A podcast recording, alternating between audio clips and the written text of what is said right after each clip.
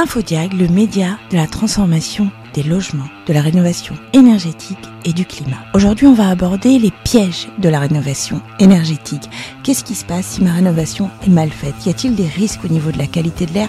Y a-t-il des risques santé? On a parlé santé? Alors on a posé des questions à Bruno Tudal, conseiller médical en environnement intérieur. Et vous verrez tout au long de l'entretien, on va aussi découvrir que Bruno a une autre casquette. Bonne écoute, à tout à l'heure. Comment une rénovation mal mise en œuvre peut entraîner des contre-performances, Bruno? Ce qui est important avec la rénovation, euh, c'est qu'on va transformer le bâtiment, mais seulement sur certaines caractéristiques. Et il faut penser que le bâtiment, à l'époque, quand il a été construit, il n'a pas été construit pour être rénové. Et donc, en fait, on va modifier son utilisation, on va modifier son fonctionnement. Et là où ça va poser problème, c'est à la fois parce qu'on va apporter des nouvelles sources de pollution à l'intérieur, et également, on peut, en améliorant l'étanchéité à l'air et, et l'isolation, on peut finalement réduire le renouvellement d'air et donc favoriser l'accumulation de ces polluants en plus. Donc on va avoir un double effet, à la fois plus de polluants et une moins bonne évacuation euh, des polluants vers l'extérieur. Ok, l'erreur est humaine, mais comment je fais moi si je suis propriétaire d'un logement, je suis un bon élève, on me dit que je sais pas, j'ai un mauvais DPE, allez, je me fais une petite rénovation, donc je prends un professionnel et c'est mal fait. Comment comment je peux me Le mieux c'est évidemment d'intervenir en amont, d'essayer de prévoir un petit peu ce qui va se passer. Donc déjà en vérifiant les matériaux qui vont être utilisés, que, que ce soit euh, les revêtements, euh, les peintures, etc. comment le propriétaire lambda peut vérifier ça? On a en France les étiquetages, par exemple, obligatoires euh, sur sur les matériaux,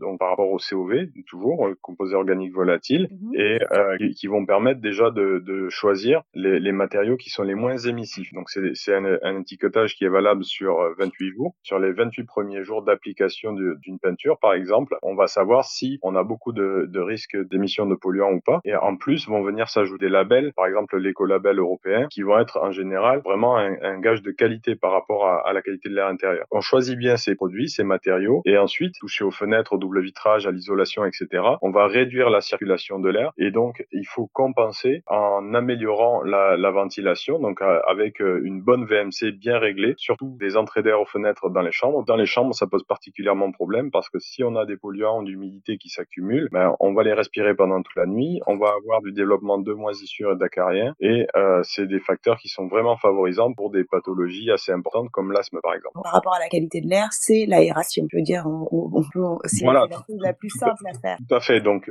déjà penser que le bâtiment en lui-même a besoin d'être ventilé en permanence, mhm. et ensuite les occupants qui vont euh, eux-mêmes par euh, leurs activités et leurs habitudes, leurs pratiques, émettre de l'humidité, du CO2, des COV, il va, il va falloir compenser en ouvrant les fenêtres plus ou moins régulièrement. D'accord. Euh, Qu'est-ce qui détériore la qualité de l'air euh, intérieur et quelles sont les pathologies que, qui peuvent être provoquées via cette mauvaise qualité de l'air? Par exemple, euh, à Bordeaux et sur la Nouvelle-Aquitaine, sur toute la côte atlantique, on a beaucoup de problèmes de moisissure. Peut être parfois parce que les travaux ont été mal faits, euh, qu'on a des, des, remontées capillaires, maisons où il n'y a pas de vide sanitaire, par exemple, dans des endroits très humides, on a l'eau qui remonte dans les murs et ça fait ça fait des moisissures qui sont pas toujours visibles. Parfois, elles sont elles sont cachées derrière le revêtement, etc. En fait, quand on est exposé régulièrement à des moisissures tous les jours, au bout de quelques années, surtout si on est euh, fragile, on va forcément finir par être gêné et développer des, des, problèmes. Donc ça peut être une rhinite allergique, comme un, un rhume des foins. Euh, ça peut assez rapidement euh, devenir de l'asthme, voire aggraver de l'asthme si on est déjà asthmatique. Chez, chez des personnes âgées, ça, ça peut aussi avoir des, des conséquences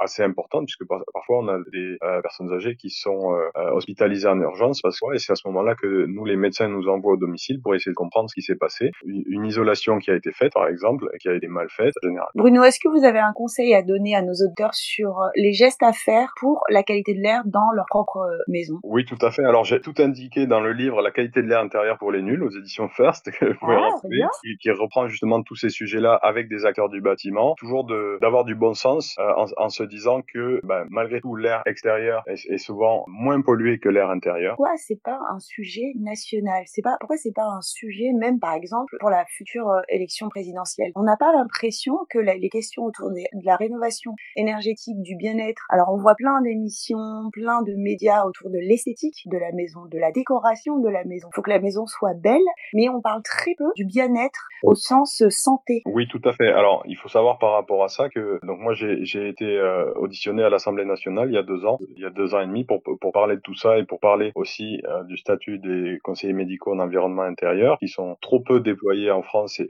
mal financés. J'ai été invité par la députée Claire Pitola, députée des Bouches-du-Rhône, que je peux citer parce qu'elle est vraiment très active et engagée dans même elle, avec la position qu'elle a, donc qui, qui, peut proposer beaucoup de choses, des projets de loi. on a fait une réunion ensemble récemment par rapport au projet de loi de finances 2022. Elle a essayé justement de faire le lien entre le ministère du Logement, le ministère de la Santé, voire le ministère de l'Environnement pour pouvoir trouver des financements pour qu'on puisse apporter des conseils, etc. Mais même comme ça, c'est compliqué parce qu'elle n'est pas elle-même assez soutenue. Vous arrivez à trouver euh, comment on peut l'expliquer justement ça? On, on, on, a surtout peur euh, d'investir dans quelque chose qui va pas marcher. Donc au lieu de se dire, ben oui, on y croit, on essaye, euh, on se dit tant qu'on n'est pas sûr, on le fait pas. Se dire finalement, on a toujours fait comme ça. Donc si on change, ça va demander des investissements, ça va demander beaucoup de, de changements. Et donc, est-ce que on est sûr de vouloir le faire? Et le temps de faire ça, ben, finalement, les élus qui sont en place, les décideurs, ont déjà changé et on est passé à autre chose. Le co-auteur de la qualité de l'air intérieur pour les nuls était avec nous euh,